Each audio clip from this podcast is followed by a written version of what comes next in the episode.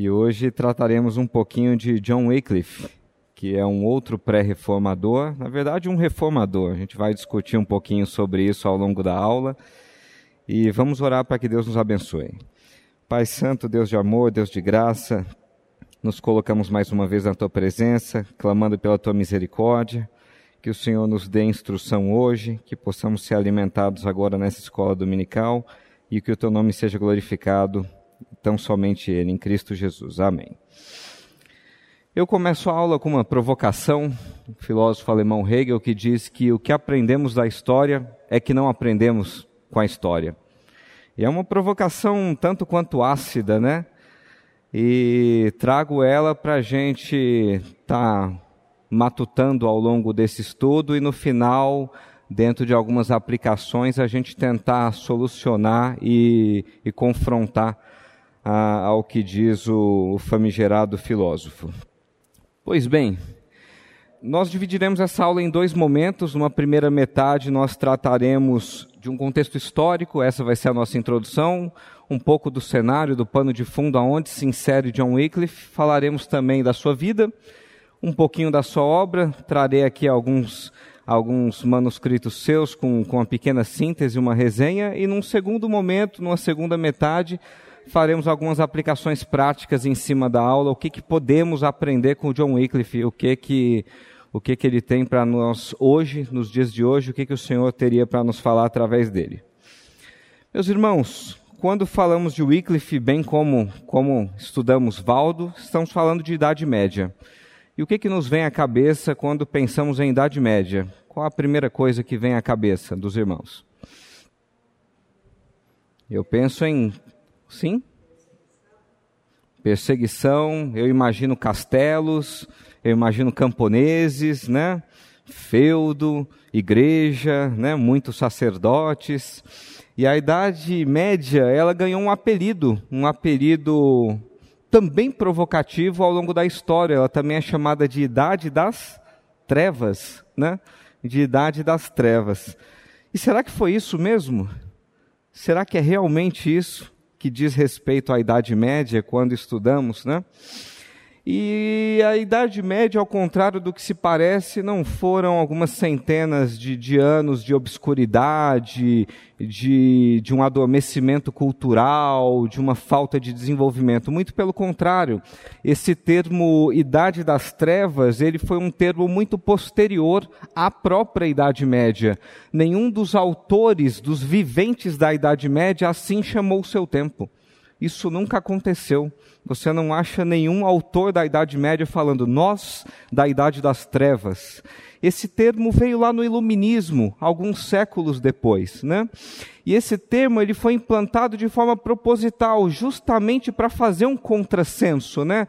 Os iluministas que se diziam donos da razão, produtores do conhecimento científico, ao chamarem o período anterior de Idade das Trevas, eles se diziam: agora somos iluminados, agora o mundo se abriu, agora temos o saber. Então, esse termo Idade das Trevas foi um termo jocoso posterior ao momento e para denegrir o período, uma fase de obscurantismo, de perseguição às cegas e, de fato, houve muita coisa errada, nós vamos discorrer um pouquinho disso. Mas foi um, um momento da história em que nós desfrutamos também de uma efervescência intelectual muito grande, muito grande. E esse é o primeiro ponto que nós devemos trazer aqui à tona. John Wycliffe não viveu num mundo nécio, num mundo de pouco saber. Ele viveu num mundo de uma cultura riquíssima, onde o conhecimento científico era efervescente. Né?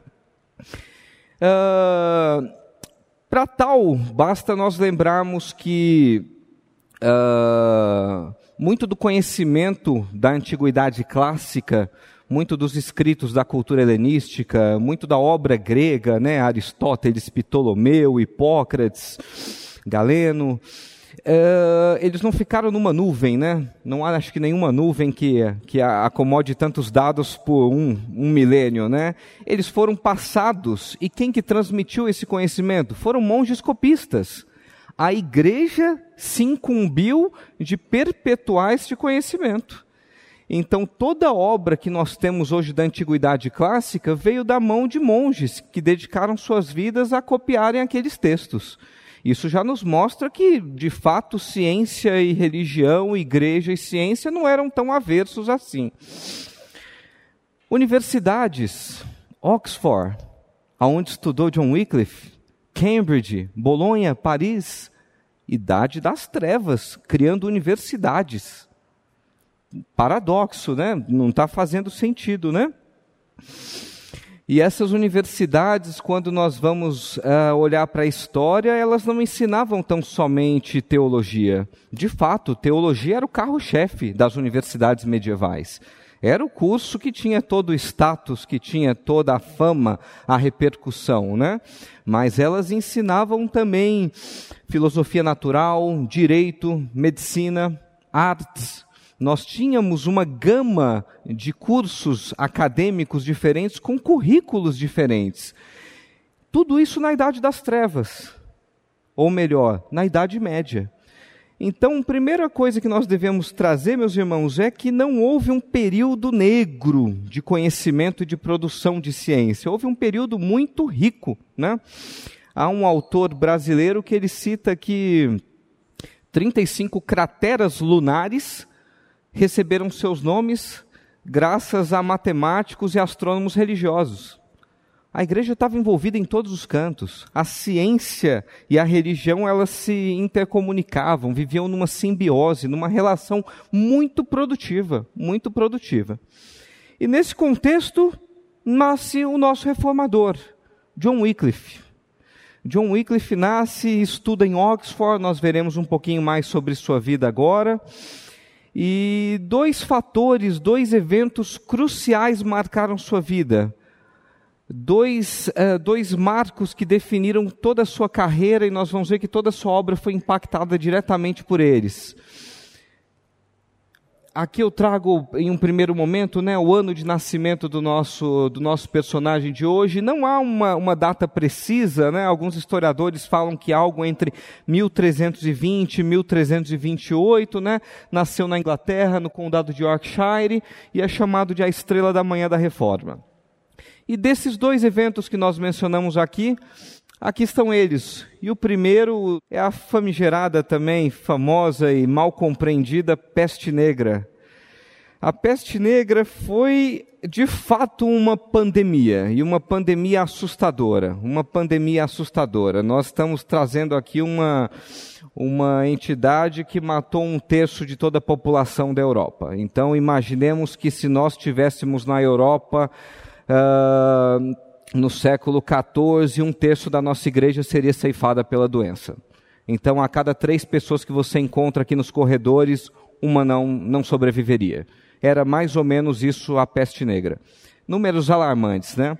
E a peste negra chegou justamente quando Wycliffe tinha 24 anos de idade. E não há dúvidas é, de que ela trouxe um impacto muito grande na sua vida e na sua produção, né? E engana-se quem pensa que ela tem assumido formas mais brandas na Inglaterra. Há alguns registros históricos que dizem que Londres contava com uma média de 200 vítimas por dia, dado uma população sobremaneira menor naquela época, e não havia mais aonde sepultarem os corpos, né? Algo que nós vemos, vimos um pouquinho recentes, né? De uma forma mais, mais suave, né? Na, na pandemia vigente. Uh, de modo que muitos corpos eram jogados nos campos de Smithville, em Londres, e alguns campos abertos e viraram depósitos de corpos. Tamanha foi a, a mortalidade, tamanha foi a mortandade. Foi um período muito difícil.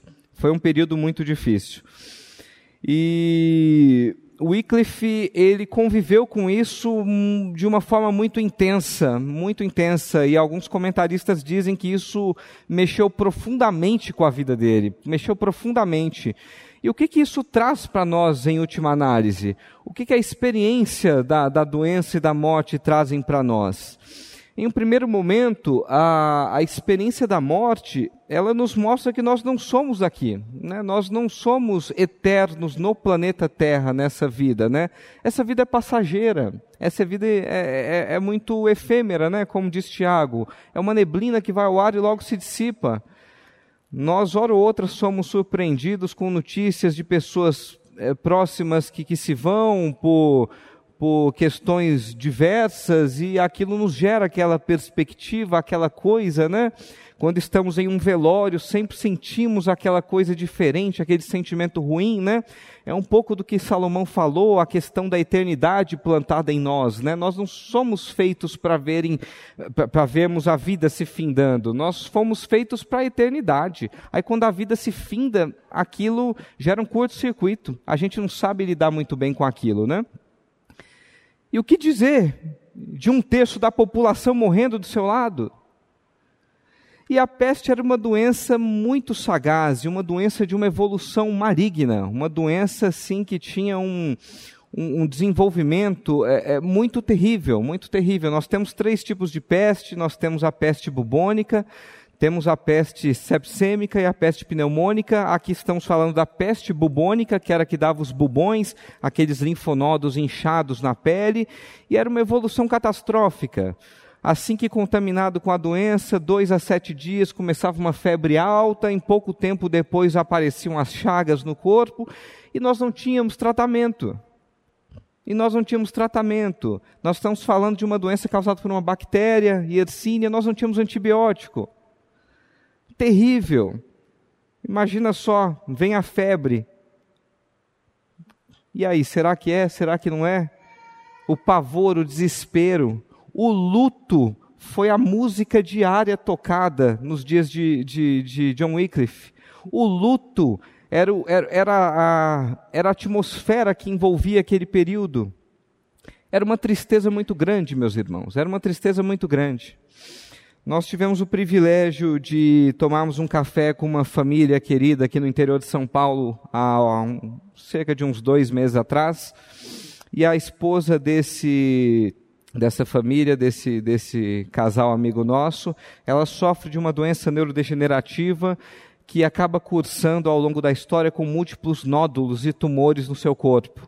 E já passou por sucessivas cirurgias, sucessivas cirurgias. Uh, houve anos em que nós recebemos notícia duas, três vezes por ano, está indo para o centro cirúrgico agora, e foi, saiu, e agora é um tumor grande aqui, um tumor grande ali, e sempre lutando contra a morte, sempre vivendo debaixo dessa doença. E quando nós tivemos o, o, o prazer de, de, de nos encontrarmos agora nesse ano, no começo desse ano, foi uma conversa riquíssima. Foi o melhor café que nós tomamos. A experiência da morte, da quase morte, da doença, ela traz tanto senso de eternidade e é uma irmã cristã muito piedosa e isso gera uma outra perspectiva de vida, né? Isso gera uma outra perspectiva. São pessoas que de repente não tem, tem outros valores. Né? Não dá para a gente explicar isso. Acho que só quem passa por isso consegue entender mais ou menos o, o que que tá, o que que está se tratando ali nesse coração, né? Mas é, o fato de lutar contra a morte a todo instante faz a pessoa de alguma maneira perder o medo da morte. E se apega muito mais ao nosso Salvador, porque não sabe quando é que vai chegar a hora, não sabe quando é que vai ser. Eu conheço um irmão que toda vez que ele vai voar de avião, quando está decolando e as turbinas ligam naquele barulhão, ele faz a melhor oração da vida dele ali, ele fala. E é aquilo que eu não sei o que, que vai acontecer. A experiência da doença é como se você fizesse a melhor oração da sua vida todo dia, porque você não sabe que dia vai chegar. É muito forte isso. Nós temos acompanhado, acredito que alguns irmãos aqui da igreja também, uma outra irmã, uh, jovem, mãe de quatro filhos, que foi diagnosticada recentemente com câncer, uma neoplasia. Uh, muitas igrejas têm acompanhado isso nas redes sociais. Uh, após uma sessão de quimioterapia recente, ela colocou uma foto das suas mãos cheias de dos seus cabelos que caíram e ela escreveu um texto. Eu trago aqui para os irmãos um trecho desse excerto. Ela disse: Ontem devo ter perdido uns 20% do meu cabelo. Eu achei que iria encarar isso com tranquilidade, mas foi esquisito e um pouco amargo. Ver minhas mãos cheias de cabelo, não tive vontade de chorar, mas tive uma oportunidade de pensar na brevidade da vida e do poético catecismo de Heidelberg. ele também me guarda de tal maneira que, sem a vontade do meu Pai celeste, nenhum fio de cabelo pode cair da minha cabeça. Na verdade, todas as coisas cooperam para minha salvação. Meus irmãos, isso é muito forte, né? Uma pessoa perdendo o cabelo pela quimioterapia, entender que ali a gente tem a vontade soberana de Deus naquilo, em cada fio de cabelo. E ela continua: e claro, não tem como lembrar das palavras de Cristo: não se vendem dois, cinco passarinhos por dois ceitis, dois ases. E nenhum deles esquecido, é, está esquecido diante de Deus, e até os cabelos de vossas cabeças estão todos contados. Não temais, pois, mais valeis vós do que muitos passarinhos. Lucas 12, 6, 7. Essas doces palavras, ela conclui, sempre foram verdadeiras, mas é impressionante como elas adquirem um peso e uma concretude tão palpáveis quando vivenciamos situações difíceis. Cristo não teria dito essas palavras de consolo aos seus discípulos do passado e do presente, se ele não soubesse que dias difíceis de temor viriam. Meus irmãos, foi mais ou menos isso que envolveu a cabeça do nosso reformador. A doença estava aos pés, a doença estava à porta, estava próximo. E o segundo, o segundo marco que trabalhou e que impactou profundamente a vida de Wycliffe está representado na fotografia abaixo. Nós temos ali a Universidade de Oxford. E foi ali onde ele estudou.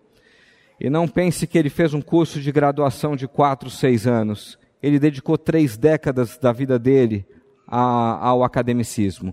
Foram mais de 30 anos. Se doutorou em teologia em 1372 e é conhecido por todos na universidade até hoje como um homem de uma mente brilhante, um homem de uma mente extraordinária, capaz de debater com homens em um concílio, argumentar de tal forma que todos não tinham uma resposta, uma réplica sequer para dar. Era uma mente brilhante, espetacular.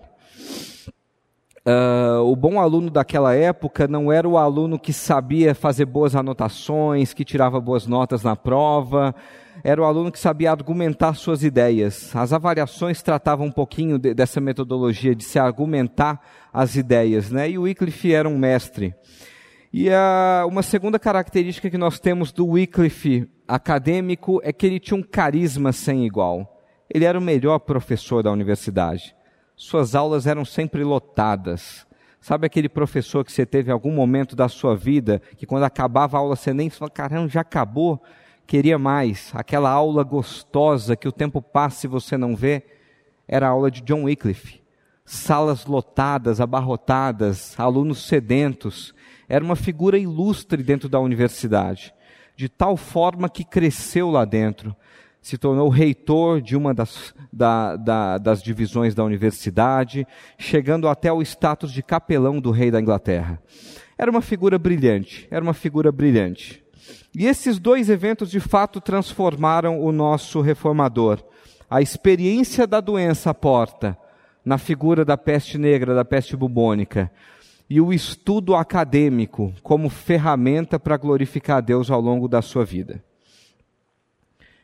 E os principais temas que nós temos na vida de John Wycliffe são esses que eu trago aqui, meus irmãos livre-arbítrio e soberania de Deus. Eu acredito que todo crente que se preze teve que lidar com esse assunto em algum momento da sua vida.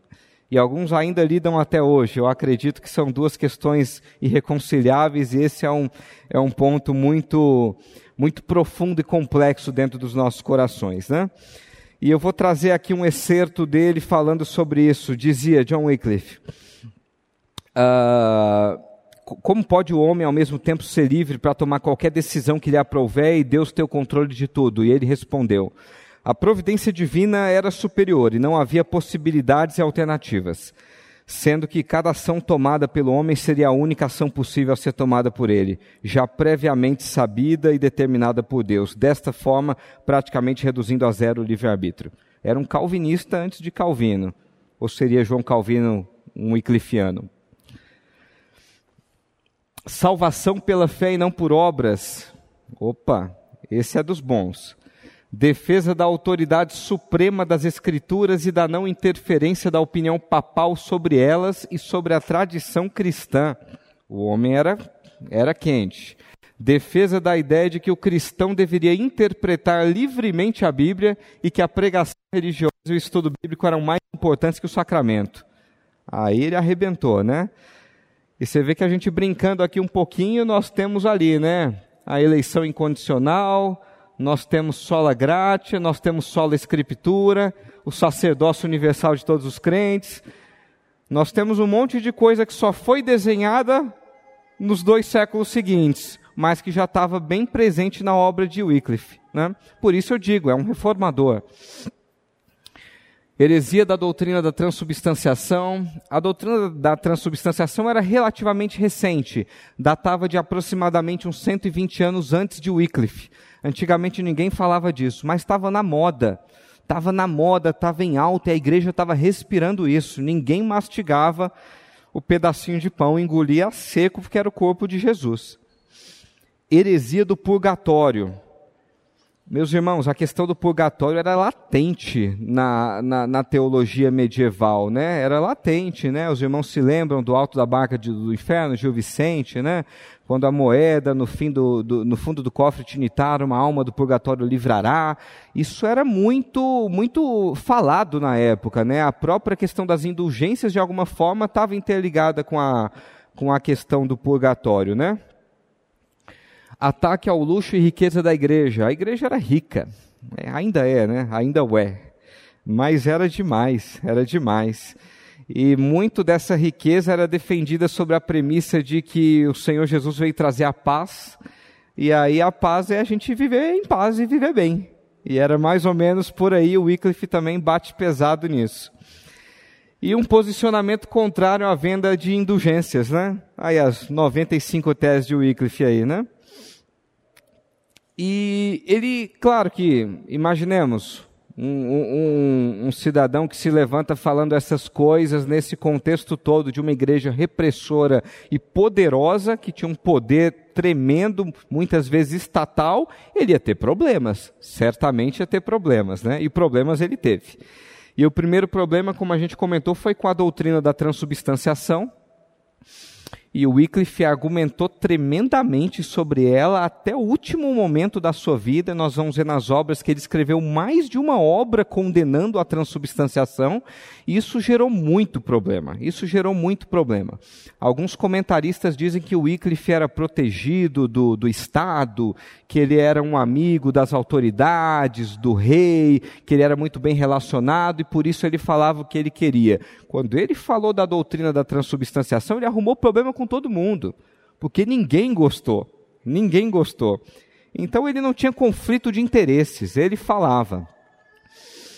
E o estopim foi quando o estopim foi quando em 1366 foi exigido da Inglaterra um novo tributo clerical e esse tributo estava um pouquinho incompatível com o que o parlamento inglês entendia. E aí chamaram John Wycliffe para conversar. Ele, enquanto um sacerdote, uma figura católica e bem relacionado com o Estado, douto em toda sorte de sabedoria, de ciência, um mestre, e, questionaram a Wycliffe, e aí, essa, esse novo tributo aí não está legal, não, não estamos gostando disso, o que, que você tem para nos dizer? E ele respondeu, a Inglaterra não pertence a ninguém, o Papa é apenas um homem sujeito ao pecado, mas Cristo é o Senhor dos senhores e esse reino é sustentado diretamente e unicamente por Cristo. Aí o negócio ficou feio, né? Aí já comecei a preparar a lenha ali, né? Já estou esquentando, o negócio ficou feio agora. Meus irmãos, uh, de 1377 a 1383 foram sucessivas acusações de heresia. Sucessivas acusações de heresia, né?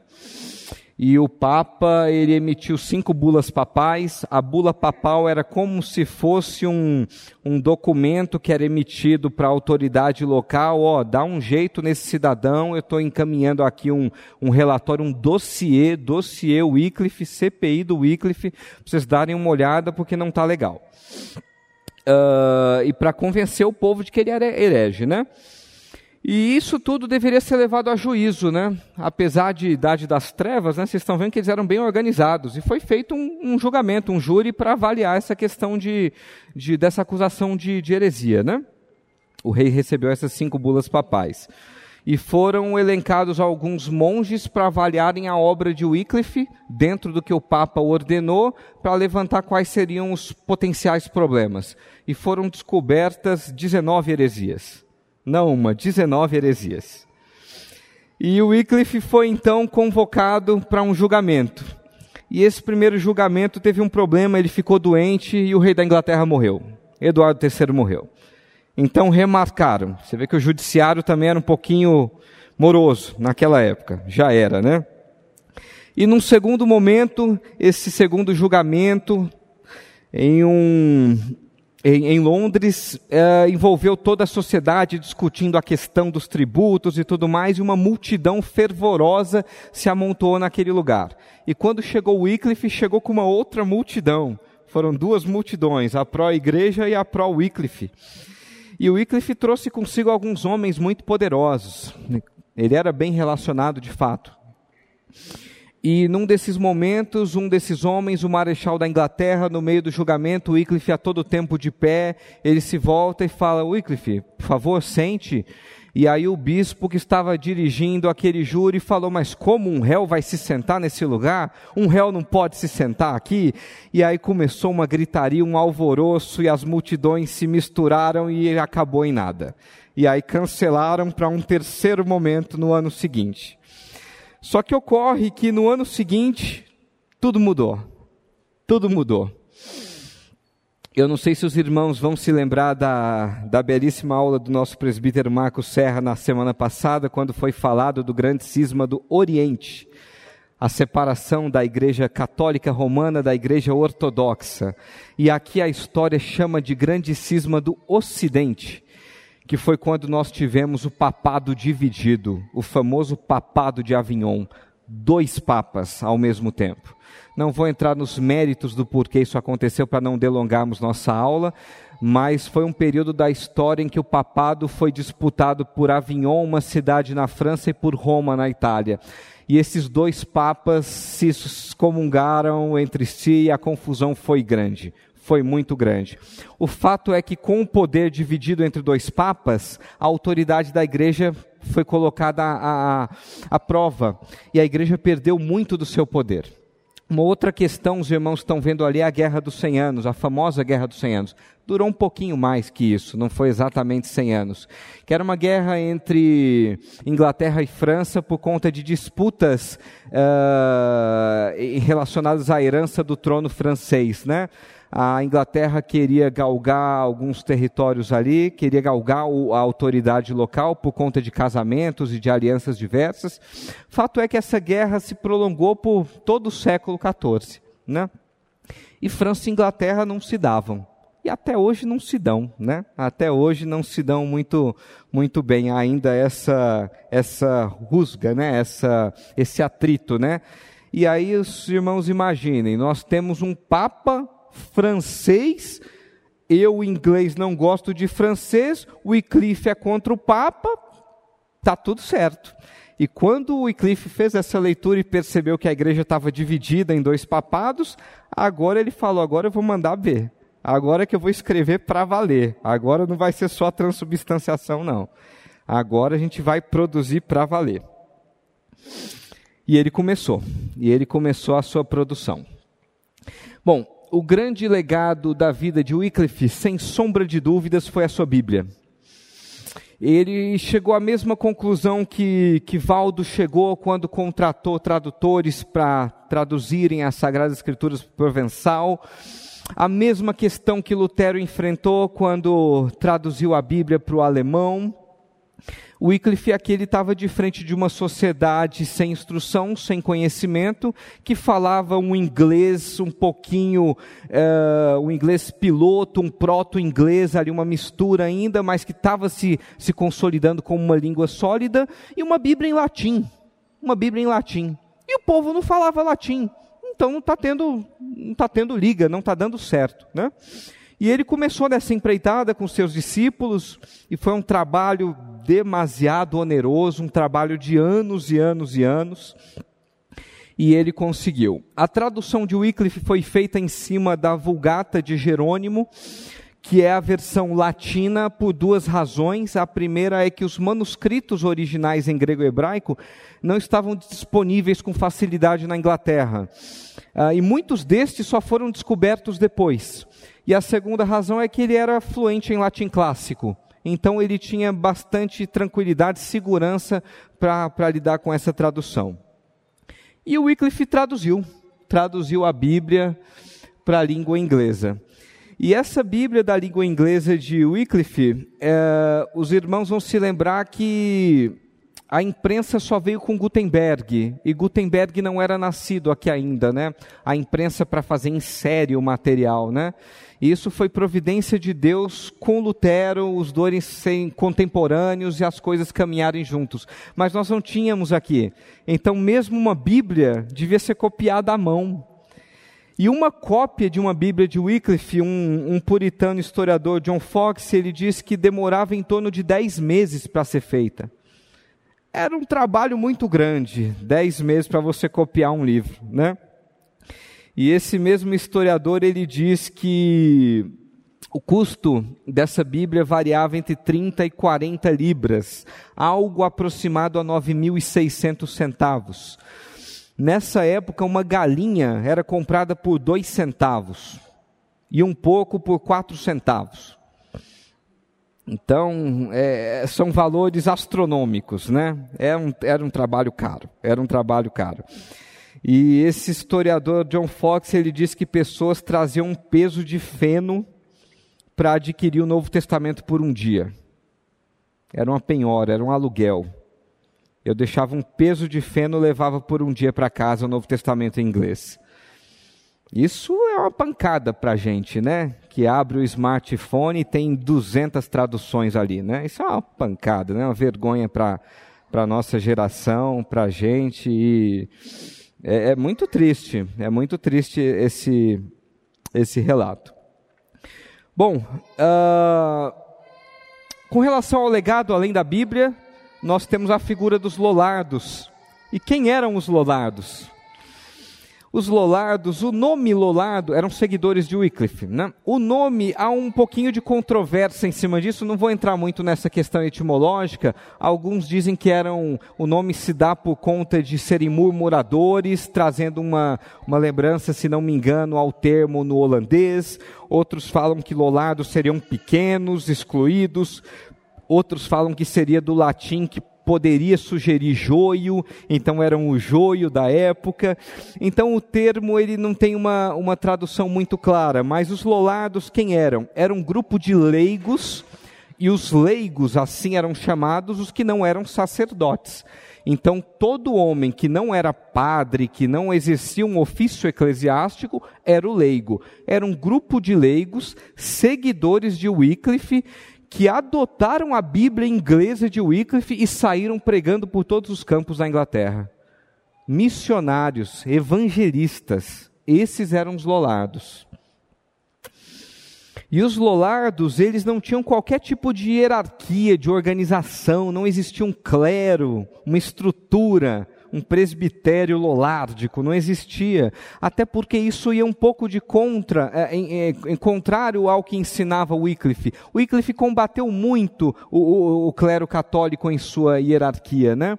Então eles eram um grupo estritamente teológico e que se dispunha a levar aquele, aquela porção de Bíblia para os diversos campos e confins e rincões da Inglaterra. Esses eram os lolados, homens dos quais o mundo não era digno.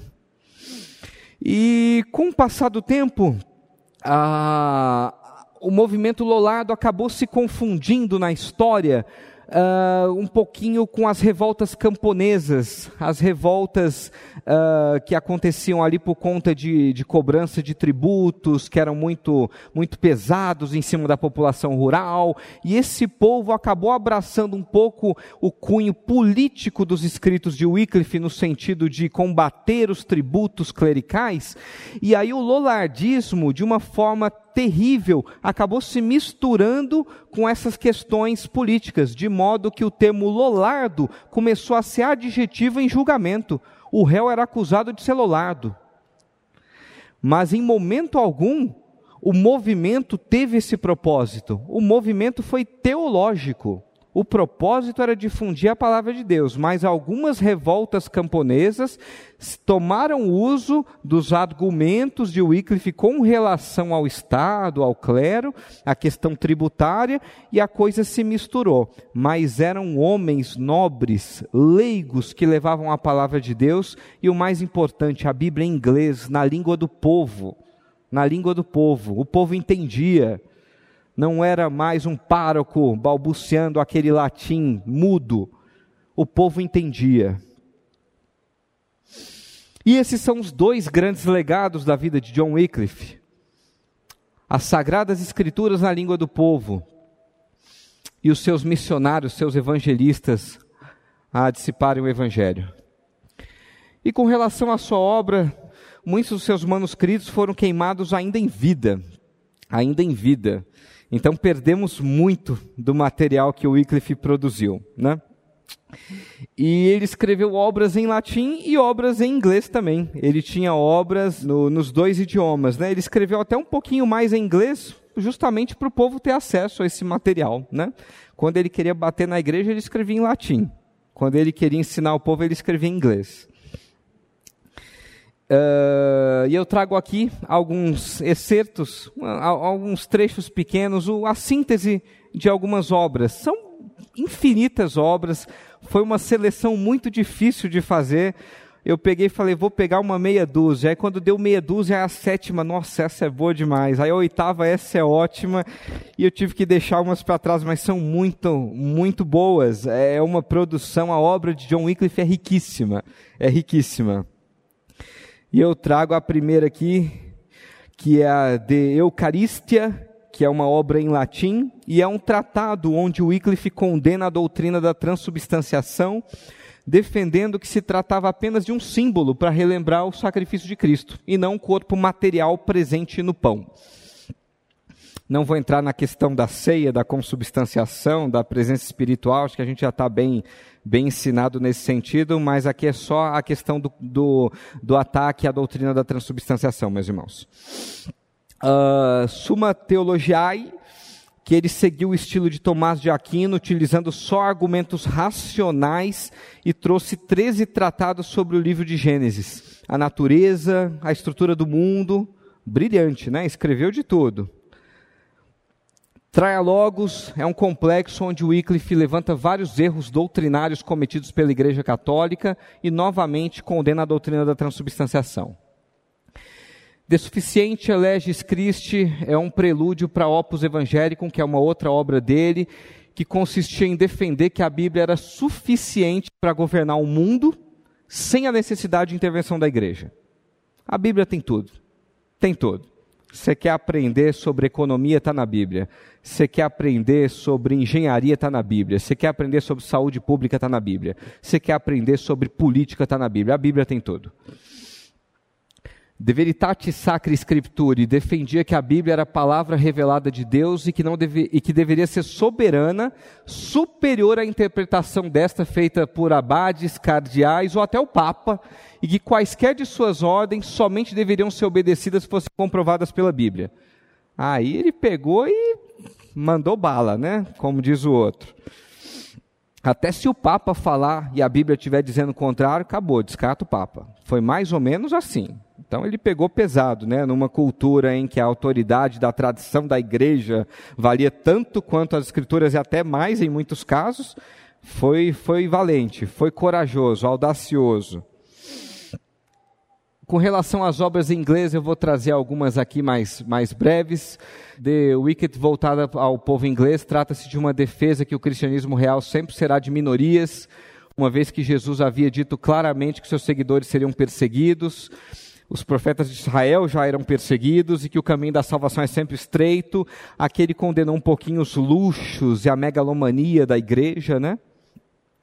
On the Living of Pharisees, comparando os fariseus aos seguidores do Papa, por seu orgulho próprio, desejo de passar ordens aos demais ensinamentos com defeitos teológicos. Essa foi sensacional, né? Comparou os seguidores do Papa aos fariseus e foi enumerando. O mais legal foram os defeitos teológicos, né? Foi até educado. Uh, uma outra obra ali em cima, of Prelates, em seus 43 capítulos, faz uma comparação, assim como Satanás era um anjo de luz, também os prelados podem parecer de Deus, mas na verdade levam as pessoas à perdição. Fala sobre heresias de sua época e faz reflexões sobre o verdadeiro viver cristão. É uma melhor que a outra. é o que eu falei, meus irmãos, a gente parar, vai seria a próxima, essa tem que estar também. assim como Satanás era um anjo de luz, os prelados especulam de anticristo, ataca ferozmente os seguidores do Papa e os prelados, chamando-os de clérigos do anticristo, clérigos do anticristo, e fala sobre interpretações errôneas das escrituras, como por exemplo a confusão da ideia de paz trazida por Cristo com o luxo secular vivido nas igrejas, que a gente comentou aqui. Uma outra obra acusando a luxúria e a riqueza da igreja. Uma outra obra aqui, essas duas obras eu acho muito interessantes. A primeira, ela fala sobre a necessidade da oração e veja bem, e como os deveres do mundo podem impedir as pessoas de se dedicarem a este ato tão importante da vida cristã. Quão atual, não? Quão atual, né? A de baixo, a oração é destrinchada em várias partes, de modo a buscar o significado mais complexo de cada uma delas, sendo que cada frase é ligada a uma virtude específica e a oração é tida como um presente de Cristo para a humanidade. De Ave Maria, ao mesmo tempo em que fala sobre a dupla natureza de Cristo, humana e divina, faz acusações sobre a frivolidade e vaidade de várias mulheres. Why poor priest have no benefits, ataque direto à simonia presente em Roma, né? Muita gente pagava para virar sacerdote, pagava para virar autoridade, né? Uh, of confession não é o Papa e não são os padres quem perdoam os pecados. Em momento algum, Jesus ou os primeiros cristãos instituíram a confissão privada. Isso seria apenas uma forma do Papa aumentar seu poder secular. Ele atacou legal, atacou geral, bateu em todos os cantos.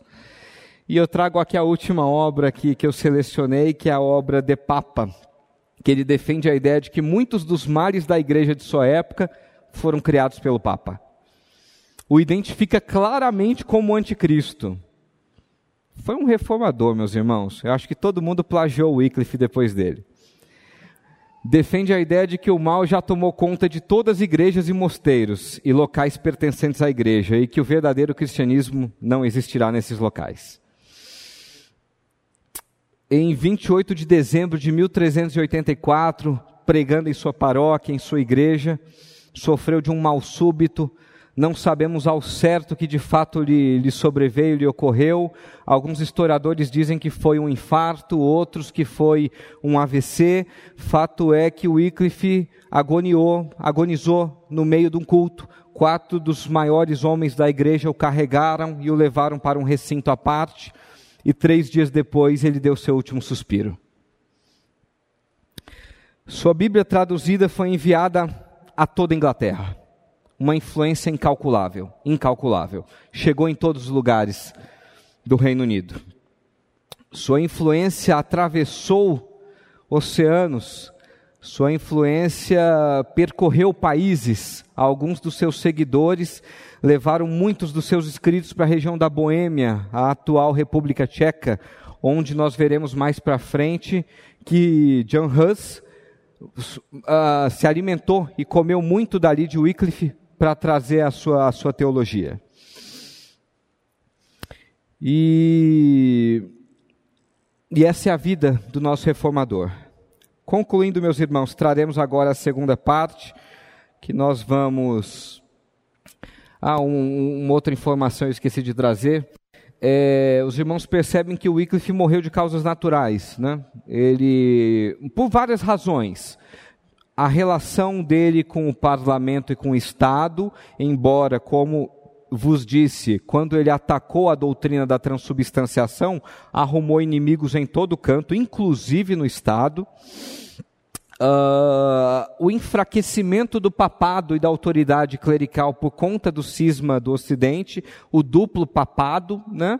E claro, a providência divina, o Senhor assim o quis e o Senhor assim o preservou para uma morte, uma morte de causas alheias, né? À perseguição da, da igreja.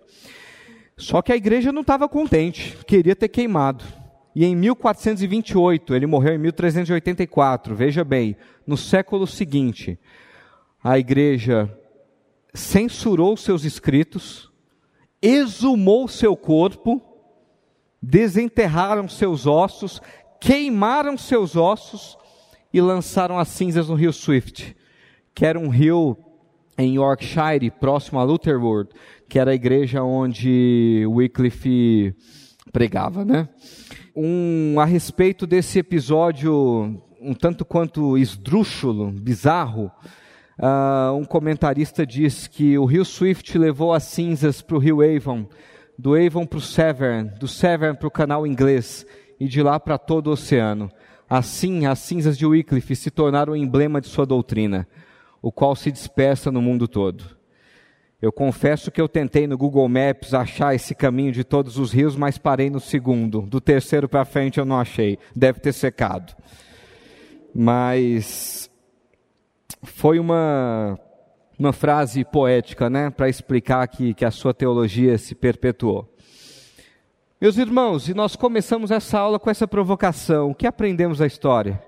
Será que é que não aprendemos com a história? E o que, que a vida e obra de John Wycliffe tem para nós hoje? O que, que nós podemos absorver disso hoje? E eu trago aqui três aplicações breves e rápidas para nós concluirmos.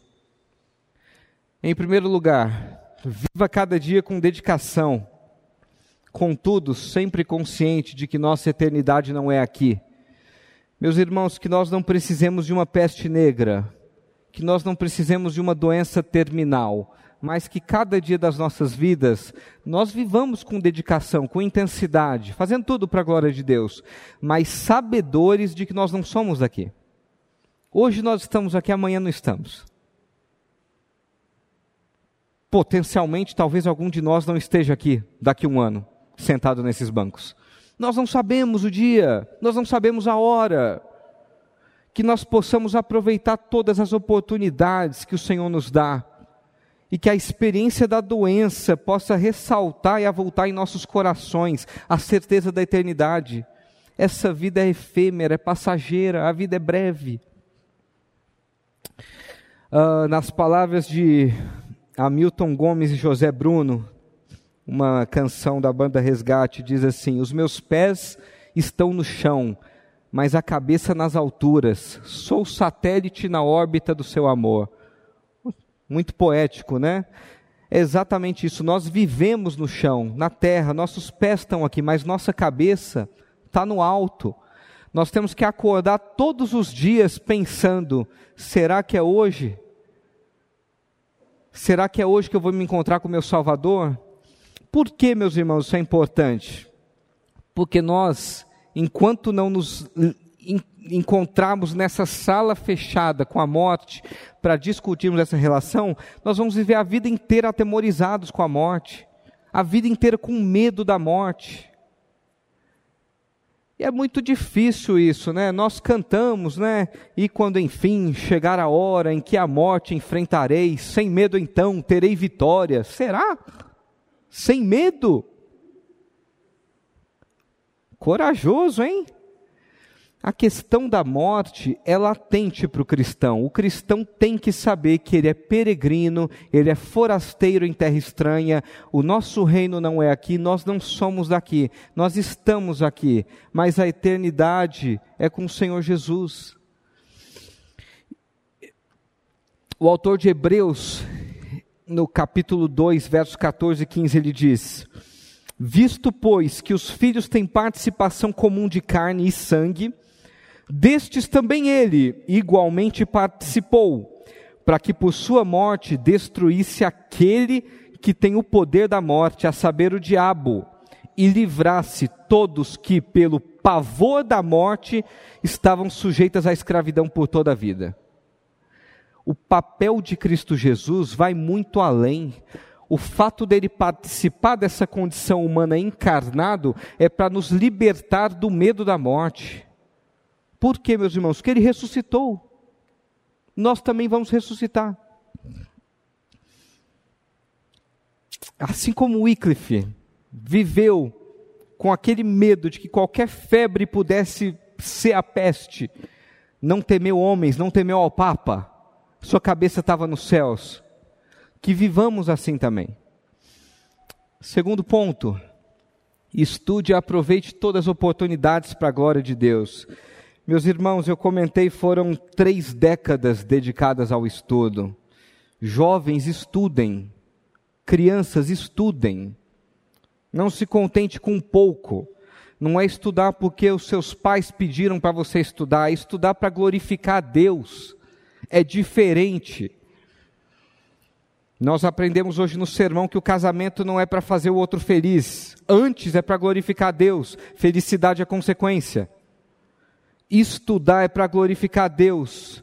Quando Jerusalém foi sitiada no cativeiro babilônico, Diz o primeiro capítulo de Daniel que foram selecionados, o rei pediu para chamar, o chefe dos eunucos, selecionados os jovens mais bem preparados, doutos em toda ciência, versados em conhecimento, para se assentarem à mesa do rei. E que impacto teve Daniel e seus amigos naquela cultura? Que impacto e que influência aquilo foi? Foi, foi, aquilo trouxe.